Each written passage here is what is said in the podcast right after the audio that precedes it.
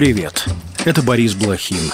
Вы слушаете подкаст Inside Five, наш утренний короткий новостной бриф. Пять самых важных и интересных историй от инсайдеров всего за несколько минут. Сегодня 28 сентября, четверг. История первая. Азербайджанские военные задержали миллиардера Рубена Варданяна, бывшего премьера непризнанного Нагорного Карабаха и экс-главу инвестиционной компании «Тройка Диалог». Это произошло, когда бизнесмен пытался выехать из Карабаха в Армению. Азербайджанские СМИ опубликовали фото и видео задержания Варданяне. В МИДе Армении заявили, что сделают все, чтобы вернуть Варданяна. Осенью прошлого года миллиардер заявил, что отказался от российского гражданства и переехал в Нагорный Карабах. В ноябре он стал главой правительства региона, а уже через три месяца был освобожден от этой должности под давлением Баку. Тем временем из Нагорного Карабаха в Армению эвакуировались уже более 50 тысяч человек. Американская компания Максер опубликовала спутниковые снимки, на которых видны многокилометровые очереди автомобилей, которые покидают регион. В Баку утверждают, что мирное население никто не трогает, а если в рамках боевых действий были погибшие, то это случайные жертвы контртеррористической операции, заявил инсайдеру пресс-секретарь МИДа страны Айхан Гаджизаде. Азербайджан начал обстреливать территорию непризнанной республики 19 сентября. В Баку утверждали, что в Карабахе находятся военные Армении, которые обстреливают позиции азербайджанской армии. В Ереване в ответ заявили, что их военных там нет. Через день Азербайджан и Нагорный Карабах объявили о приостановке военных действий.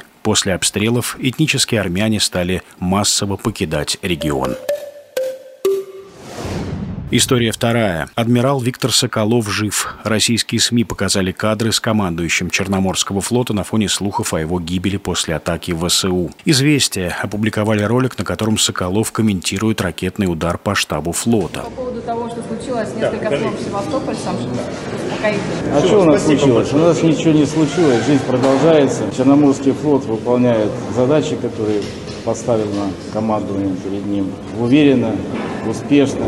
В свою очередь, телеканал «Первый Севастопольский» выложил в соцсетях кадры, на которых адмирал наградил флотскую футбольную команду. Сообщения о гибели Соколова появились после того, как Украина нанесла ракетный удар по Севастополю. В результате сильно пострадало здание штаба флота. Украинские военные заявили, что при ударе погибли более 30 офицеров, среди которых был Соколов. Ранее российская Минобороны опубликовала кадры заседания коллегии ведомства, на котором также присутствовал командующий Черноморского флота. История третья. Алексея Навального переводят в единое помещение камерного типа. Об этом сообщается в его телеграм-канале. Навального поместят в ЕПКТ на год в связи с его неисправимостью. Это самое строгое из возможных наказаний в колониях любого режима. Ранее оппозиционера неоднократно сажали в штрафной изолятор и помещение камерного типа. В августе Мосгорсуд приговорил политика к 19 годам колонии особого режима по статьям о финансировании экстремизма, создании экстремистского сообщества и призывах к экстремизму. Сейчас Алексей Навальный находится в исправительной колонии в Мелехово, Владимирской области. История четвертая. Акциониста Павла Крисевича приговорили к пяти годам колонии общего режима по делу о хулиганстве. Ровно столько для него запросило гособвинение. Крисевича уже приговаривали к такому же сроку по этому обвинению в октябре прошлого года за перформанс с самоубийством на Красной площади. Но в июне Мосгорсуд вернул дело в прокуратуру. Во время акции, целью которой, по словам художника, было привлечь внимание к проблемам российских политзаключенных, подсудимый выстрелил в воздух из охолощенного пистолета, а затем имитировал сымитировал самоубийство выстрелом в голову. Крисевич и ранее устраивал перформансы с политическим содержанием. Наиболее известной стала акция у здания ФСБ на Лубянской площади три года назад. Крисевич встал рядом с крестом в образе Иисуса, а вокруг горели папки, символизирующие уголовные дела.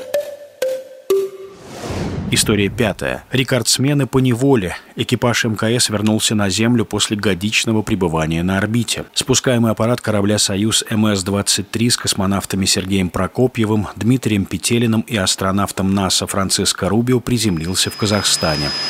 Объект подходит к Земле. Объект на Земле, тормозные сработали штатно. Прокопьев и Петелин провели в космосе 371 день. Это самый длительный полет по программе МКС. Экипаж прибыл на станцию в сентябре прошлого года. Возвращение было запланировано на март. Однако из-за повреждения радиатора корабля «Союз МС-22» обратный полет пришлось отложить. В результате экспедиция продлилась больше года. И это все на сегодня. Это был подкаст Inside Five.